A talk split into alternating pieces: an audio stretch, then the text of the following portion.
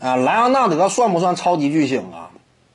只能这么讲，放眼历史之上，拿过总决赛 MVP 的，你说这个算不算超级超级巨星？哎，不能算，因为啥呢？这个奖项经常有角色球员拿。一九八一年，马克斯韦尔，包括之后的伊戈达拉呀之类的，甚至包括托尼帕克，算不算超级巨星？你都很难把他这么归类，这就现实吗？拿过总决赛 MVP 的，你这个。很难说以此为支撑和依据说你是什么超级巨星。我感觉这种形容，呃，就总决赛 MVP 这个呃所谓奖项的等级来看，那是不够这样一种级别的。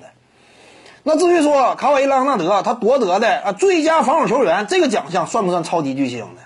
本华莱士世界最佳防守球员奖项又如何呢？那至今为止，在名人堂晃了两圈，始终没能够最终入选。为啥？这个奖项不值钱，你有冠军也白费。四个最佳防守球员拿不出手，在顶尖球员当中你跻身不了，你名人堂都进不去了，你算什么超级巨星呢？你以卡瓦伊·朗纳德为例呢？总决赛 MVP，呃，最佳防守球员这个奖项，至于超级巨星而言，成色明显有点水。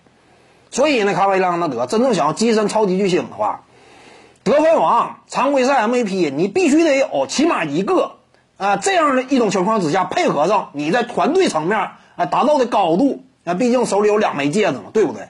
在这种情况之下，综合的，那你才能够称得上超级巨星。如果说你个人顶尖荣誉这块没有，常规赛 MVP 你都没有，得分王你也没有，你谈何超级巨星呢？就不具备这种资格。这是现实情况。各位观众要是有兴趣呢，可以搜索徐静宇微信公众号，咱们一块聊体育。中南体育独到见解就是语说体育，欢迎各位光临指导。